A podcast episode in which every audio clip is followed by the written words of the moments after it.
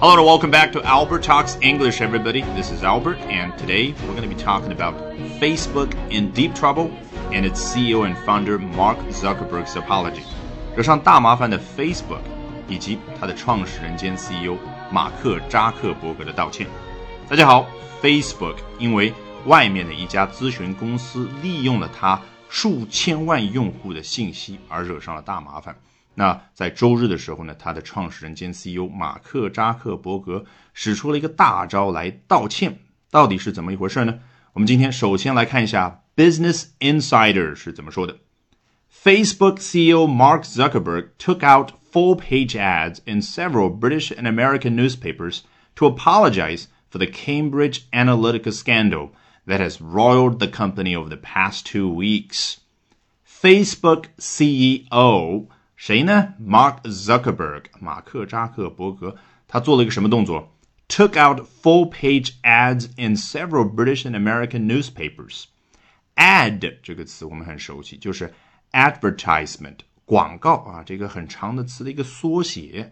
那后面加了 s，变成 ads，指的当然就是在数家英国和美国报纸上所登的那些广告们啊，尽管。每一家报纸我只登一个广告，但是加在一起不就是 ads 吗？好，马克扎克伯格究竟对于这些广告做了什么样的一个动作呢？Took out 字面意思就是拿出来、搬出来，所以这里用 took out 非常的口语化，也非常的形象，就好像人家扎克伯格从自己家里面拿出来、搬出来这些广告啊，作为一种手段去达成某个目的，是不是这个感觉？好，这个 ads 前面它用的是 full page 啊，指的是什么样呢？就是整个一页、整个一版全部用来刊登这一则广告啊。一显得他态度诚恳啊，第二当然 Facebook 财大气粗。好，我们接着去看他究竟做的这个动作是为了达成什么目的？To apologize for the Cambridge Analytica scandal 啊，是为了 Cambridge Analytica 丑闻而道歉。Cambridge Analytica 就是我刚刚所说的这家外部的咨询公司啊，让 Facebook 惹上了大麻烦啊。具体的情况呢，我们后面会做更详细的介绍。这句话到这里并没有结束，后面有一个 that 开始的小从句，对于 scandal 进行一个补充说明，是什么样的一个丑闻呢？That has roiled the company over the past two weeks 啊，你根据上下文大概能够猜出来。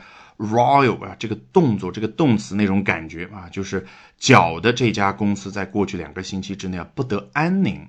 Royal 具体的是什么样的一种动作和感觉呢？你应该记得啊，我们之前有一期节目当中呢，曾经把它和 boil b 开头的那个单词。B o i l 进行一个对比，你想想，我们说水它 boil 是什么？说沸腾啊，关键是脑海里面对应的那个样子：一温度很高啊，达到了沸点；第二是什么？水啊，很激荡、很翻腾的那种样子。那 royal 这个单词呢，非常简单，只取它第二层的那种意思，也就是说跟温度没什么关系。这个水温二十度也好，三十度也好。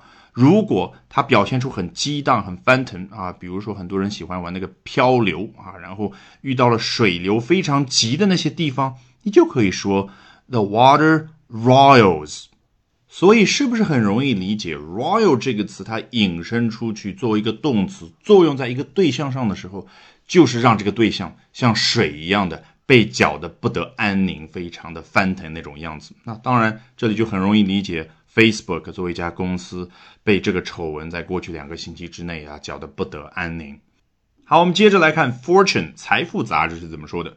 Facebook CEO Mark Zuckerberg issued a public apology in an old-school format Sunday。周日的时候，扎克伯格道歉了。这里的道歉跟刚刚那个 Business Insider 说的那个道歉，哎，略有不同。他怎么说的？Took out full-page ads to apologize。非常的口语化。那这里呢，issued a public apology，它没有用 apologize 这个动词，而用的是它的名词形式 apology，前面加的是 issue 啊，这样的一个非常正式，在书面语当中会经常出现的一个词啊，发布了一个公开的道歉，以什么样的方式呢？In an old school format 啊，我们先把 old school 这个词啊去掉，in an 什么什么样的 format。意思就是以什么什么样的一种形式。那 old school 究竟是什么样的一种感觉呢？啊，你查词典啊，有各种各样的中文翻译，有的说是学院派，有的说是老旧派。那究竟怎么理解呢？我们先来看一下破折号后面他做的一个详细的说明。